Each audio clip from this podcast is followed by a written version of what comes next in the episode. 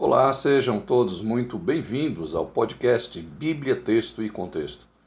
Esse é o curso Crescimento e Discipulado da Igreja Presbiteriana do Brasil.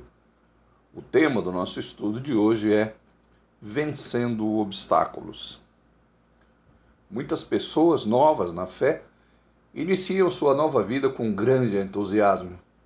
Contudo, diante das primeiras dificuldades, desanimam e, não raro, abandonam a fé. A nossa responsabilidade, então, é mostrar o Evangelho de forma integral e não apenas as facilidades e as bênçãos que ele traz. Esse estudo fala sobre as dificuldades e as tentações que todo cristão enfrenta, dando uma ênfase especial aos recursos dados por Deus para a nossa vitória. Se você já assumiu um compromisso sério com Deus, entregando-se a Jesus Cristo e disposto a ser seu discípulo, certamente tem uma longa e gloriosa jornada pela frente. Mas nessa caminhada encontraremos vários obstáculos a superar. A partir desse estudo, estaremos conversando sobre a vida de um discípulo de Jesus, o que ele deseja de nós e os meios que ele mesmo nos fornece para andarmos em um caminho de vitórias e de constante crescimento, crescimento espiritual ao seu lado. Nós vamos ver nesse estudo o auxílio nas horas difíceis, a vitória sobre as tentações e vamos ver como tirar proveito das dificuldades. Vamos lá. Auxílio nas horas difíceis. O Salmo de número 46, logo no versículo 1, ele explica por que não devemos ter medo em meio às dificuldades. Lá está escrito: Deus é o nosso refúgio e fortaleza, socorro bem presente nas tribulações. Lá em Isaías, capítulo 41, versículo 10, está escrito: Não temas, porque eu sou contigo não te assombres, porque eu sou teu Deus. Eu te fortaleço, eu te ajudo e te sustento com a minha destra fiel.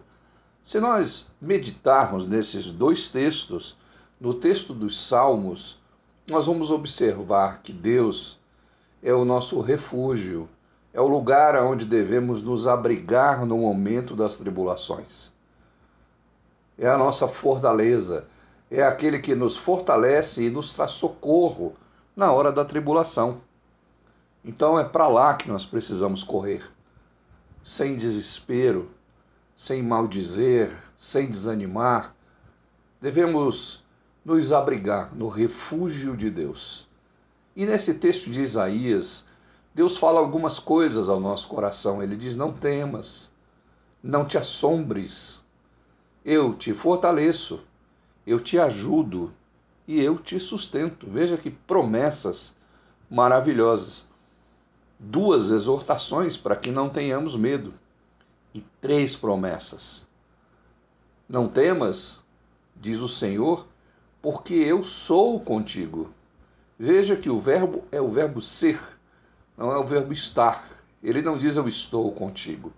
Ele diz eu sou contigo. É a sua ação nas nossas vidas. E ele diz: Não te assombres, porque eu sou o teu Deus.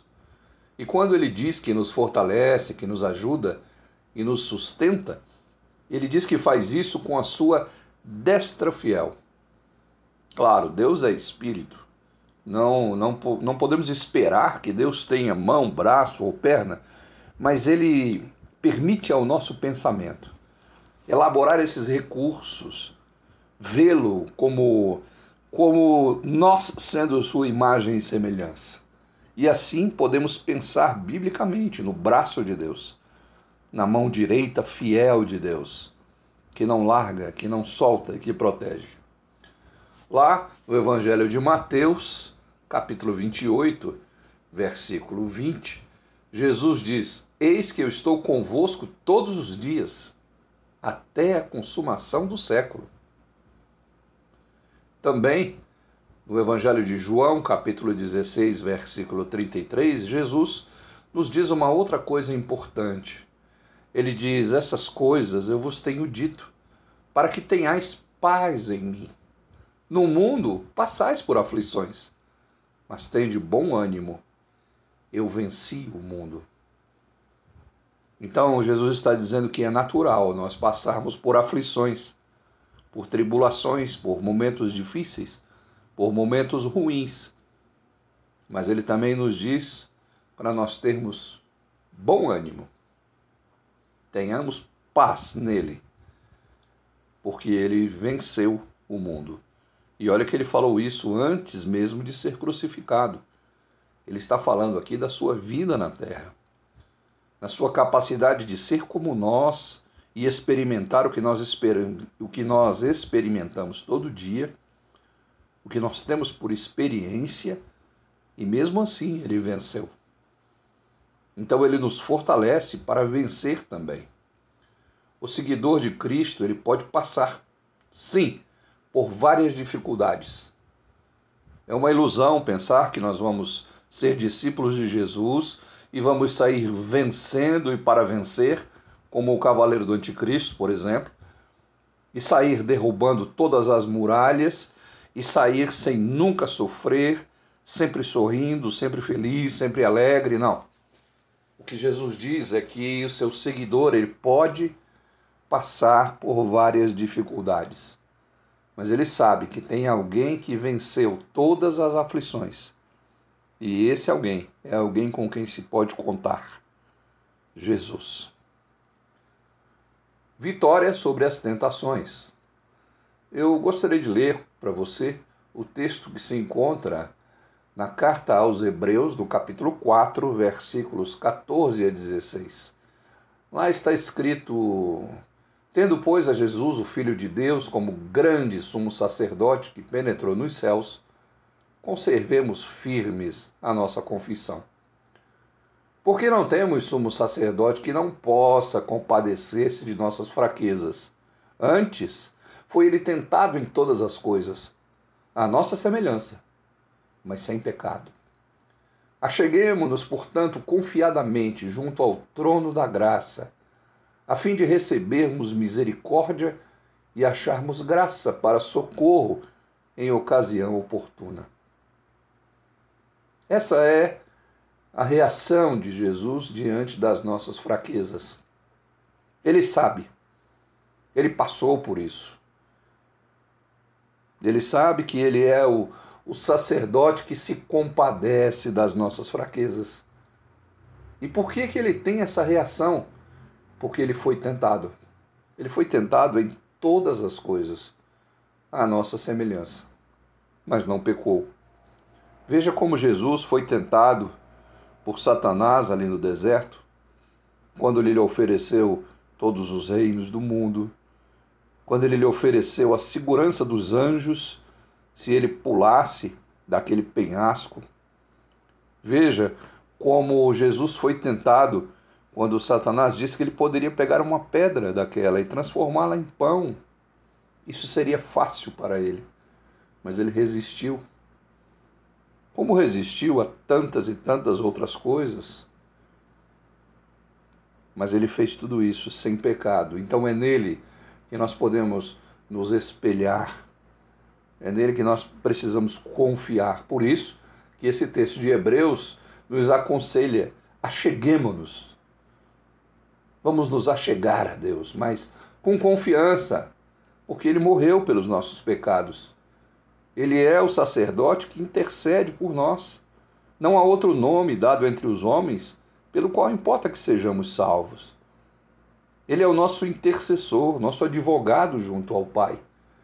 Acheguemos-nos, portanto, confiadamente junto ao trono da graça, e lá nós vamos receber misericórdia. Vamos encontrar graça para socorro em ocasião oportuna. Claro que nós somos tentados. Lá na primeira carta que João escreveu, no capítulo 2, versículo 15, diz: Não ameis o mundo, nem as coisas que há no mundo. Se alguém amar o mundo, o amor do Pai não está nele. Somos tentados a sermos iguais ao mundo. Tem três formas de entendermos essa palavra mundo na Bíblia. Quando a Bíblia fala em mundo, ela pode estar falando de toda a criação de Deus, às vezes incluindo todo o universo. Quando diz que Deus criou o mundo, é nesse sentido que ela está falando. Também podemos compreender é, que a palavra mundo se refere aos habitantes do mundo, as pessoas que são alvo do amor de Deus. Por isso que a Bíblia diz que Deus amou o mundo de tal maneira. E também podemos entender a palavra mundo como todas as estruturas humanas e espirituais pecaminosas e rebeldes a Deus e à sua vontade. E é nesse sentido que a palavra mundo é usada no texto da primeira carta de João, capítulo 2, versículo 15. É algo parecido com o que ocorre na palavra carne, por exemplo, nos escritos de Paulo. Quando João diz não ameis o mundo, nem as coisas que há no mundo, ele não está falando da natureza. E ele não está falando das pessoas, mas ele está falando do sistema, da ideologia, da mentalidade. Paulo diz que nós somos influenciados quando estamos no mundo por essa ideologia. O mundo jaz no maligno. Diz que nós, antes de conhecermos a Cristo, fazíamos a vontade da carne e dos pensamentos, porque nós éramos guiados, dirigidos pelo príncipe da potestade do ar.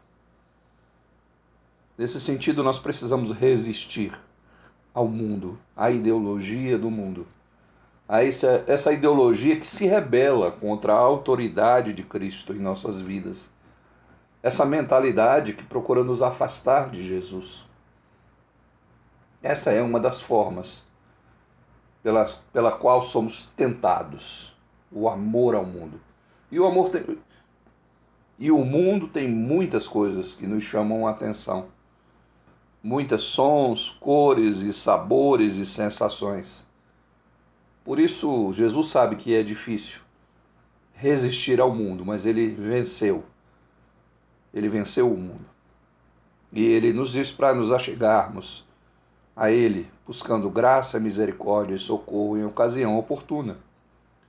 Lá em Gálatas capítulo 5, versículo 17, Paulo escreve que a carne milita contra o espírito e o espírito contra a carne, porque são opostos entre si, para que não façais o que porventura seja do vosso querer. Sim, a nossa carne a nossa parte material, a nossa alma, os nossos instintos e desejos, eles lutam contra o espírito, contra aquilo que há de mais íntimo em nós. Luta, milita contra a habitação do Espírito de Deus em nós. Então precisamos contar com a ajuda de, de Deus através do seu Espírito para resistirmos a essas sensações, a esses desejos. Paulo diz que essa luta acontece para que a gente não faça o que não seja do nosso querer. Claro que ninguém quer pecar.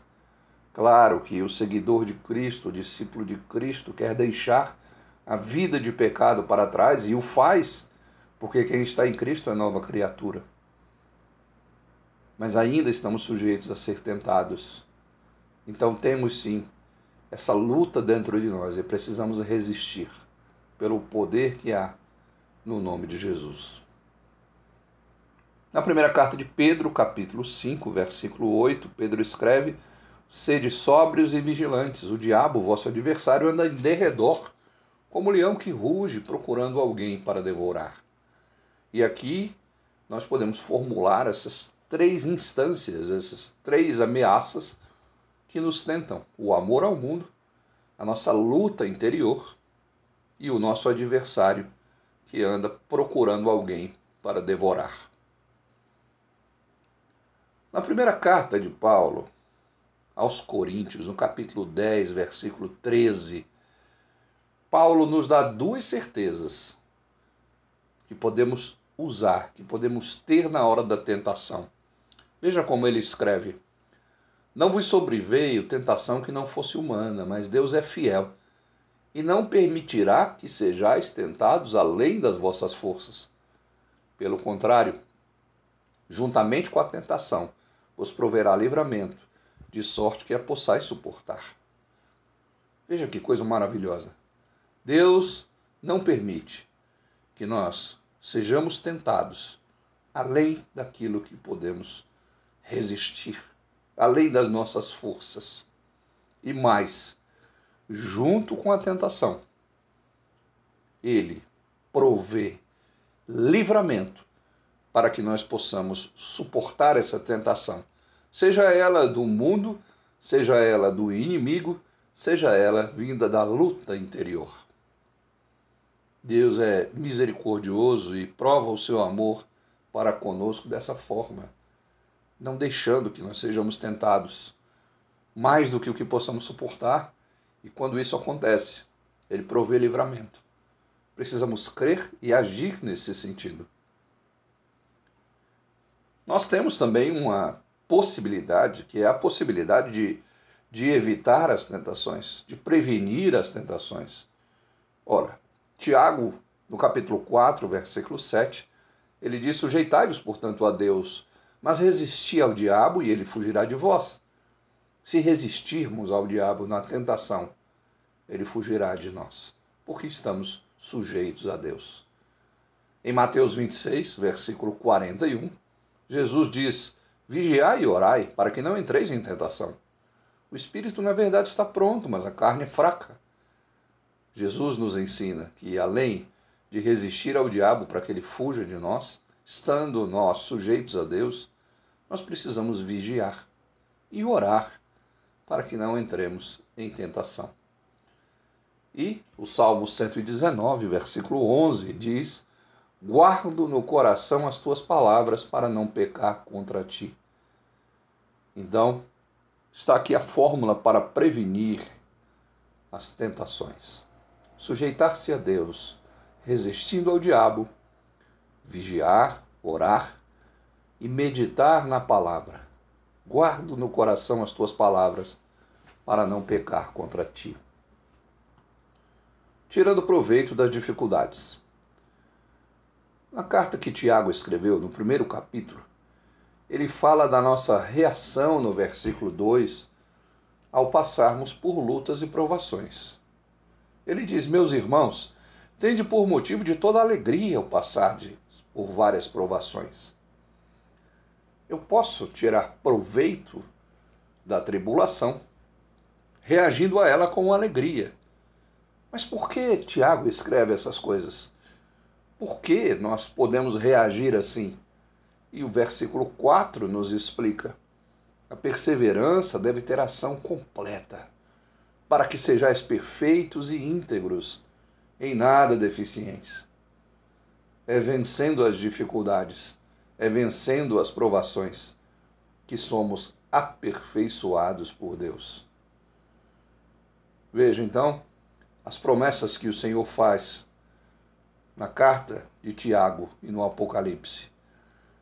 Na carta de Tiago, no capítulo 1, versículo 12, diz: Bem-aventurado o homem que suporta com perseverança a provação porque depois de ter sido aprovado, receberá a coroa da vida, a qual o Senhor prometeu aos que o amam.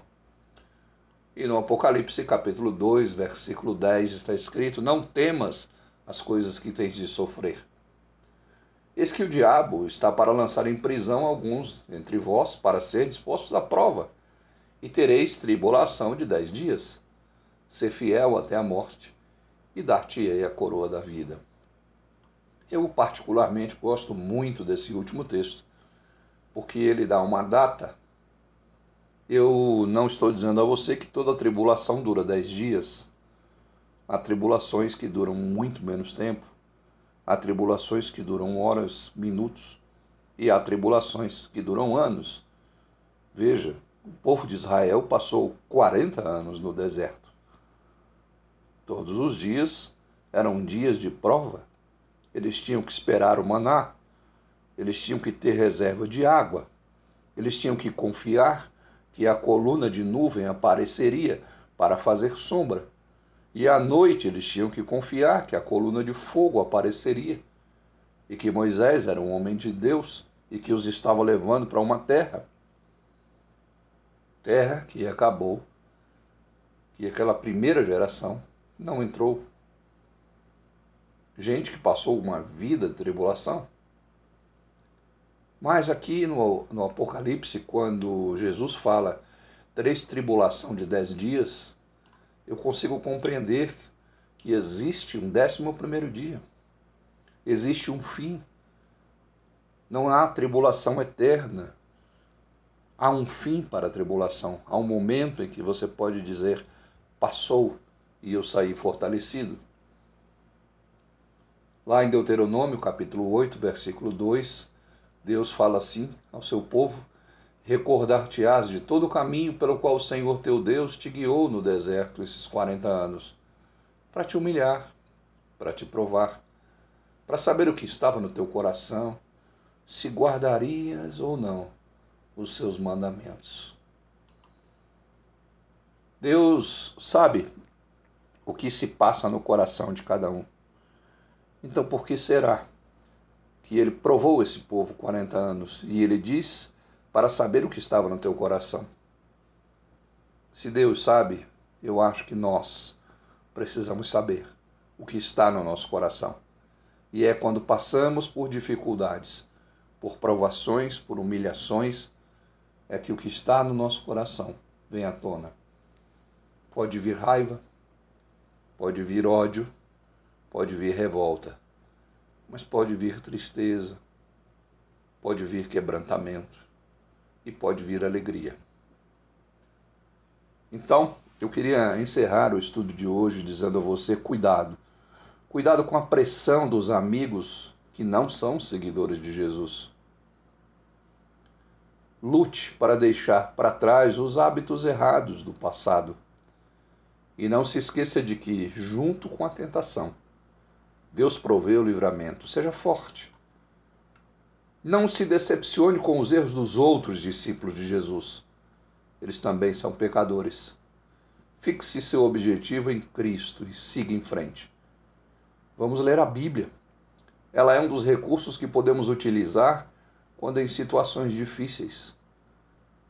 Caso você tenha alguma dúvida, mande um e-mail para Bíblia Texto e Contexto, tudo junto, Bíblia Texto e Contexto, arroba gmail.com e nós estaremos à sua disposição para responder às suas dúvidas e te ajudar a compreender mais da palavra de Deus. Se preferir, mande mensagem em inbox na nossa página do Facebook, Bíblia Texto e Contexto, ou na nossa página do YouTube. Que Deus te abençoe. Até o nosso próximo encontro.